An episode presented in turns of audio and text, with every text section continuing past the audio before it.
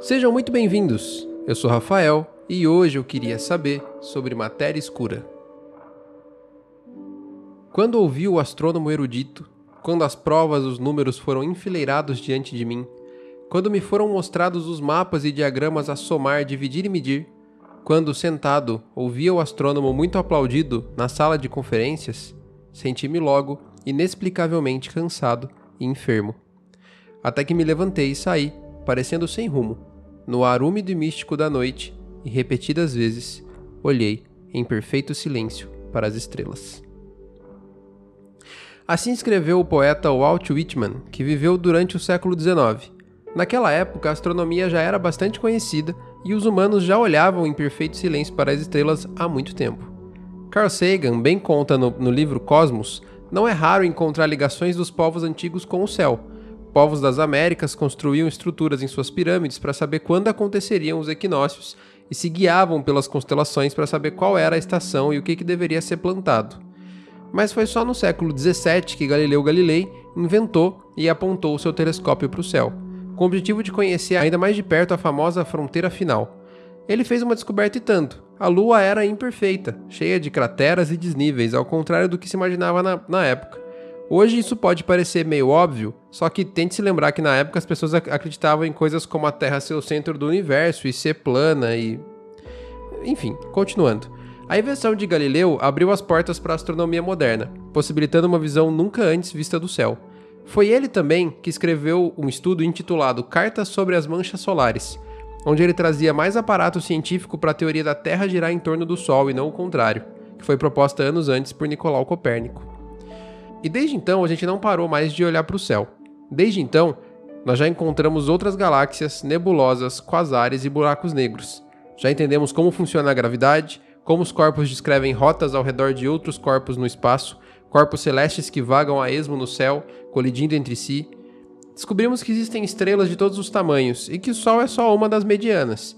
Descobrimos que todos os átomos que existem no universo são frutos das primeiras explosões solares e que todos somos formados de poeira de estrela.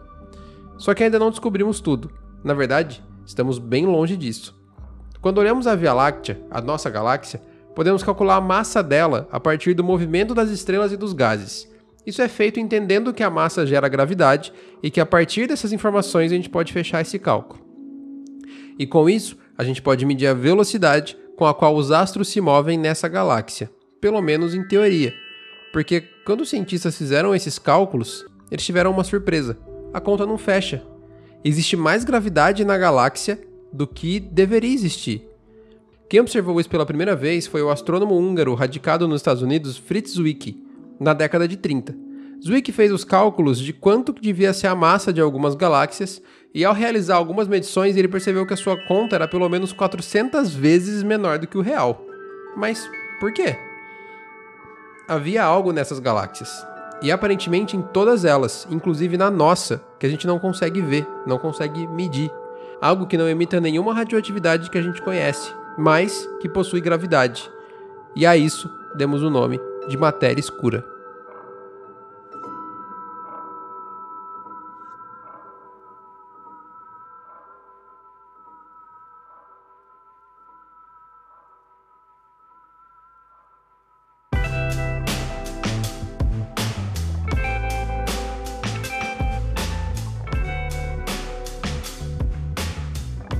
Só para dar um pouco mais de noção da importância dessa descoberta, hoje já sabemos que a matéria escura corresponde a mais ou menos 95% de todo o universo. Isso significa que tudo que a gente consegue ver é só 5% do todo. 5 peças de um quebra-cabeça, faltam 95. Mas o que é a tal matéria escura? É, eu já te adianto que a gente não sabe, no fim das contas. A gente tem algumas teorias e possibilidades, mas nada foi cravado em pedra ainda. Quando eu digo a gente, eu quero dizer a, humanidade, que claramente eu não sou parte dos cientistas que estudam essas coisas. Mas vamos por partes. Antes de entender a matéria escura, que a gente não pode ver, a gente tem que entender a diferença entre ela e a matéria que a gente pode ver. A matéria luminosa, que é essa que a gente consegue ver e medir, é composta de bárions, que, por exemplo, são os prótons e os nêutrons. Esses objetos emitem radiação que pode ser medida, seja ela ultravioleta, infravermelha ou até a luz visível e algumas outras radiações eletromagnéticas. E é por isso que a gente consegue observar esses fenômenos, porque eles emitem alguma radiação que pode ser captada pelos instrumentos que temos hoje. E é justamente isso que a matéria escura não emite. Assim a gente não consegue saber nem do que, que ela é feita. A gente só sabe que ela existe porque ela possui gravidade.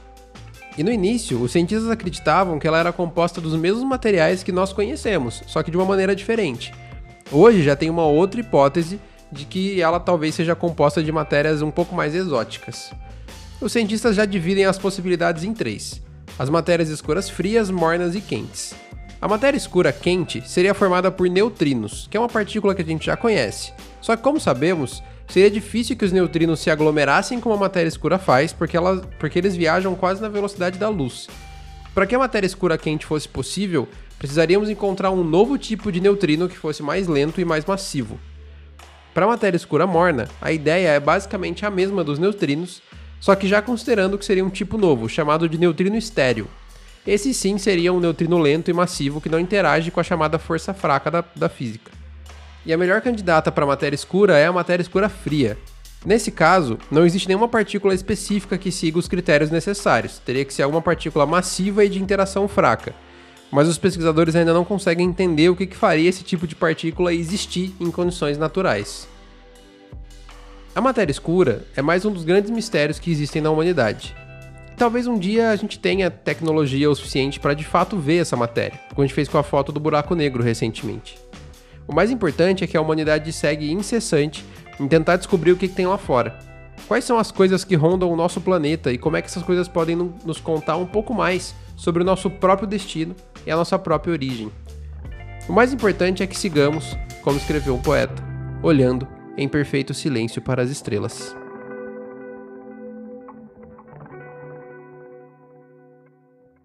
Eu sou Rafael Bandone, você me encontra nas redes sociais como arroba Rafa Bandone e sinta-se livre para me enviar dúvidas, sugestões, críticas ou propostas de tema pelo Twitter. Muito obrigado por ouvir e até a próxima.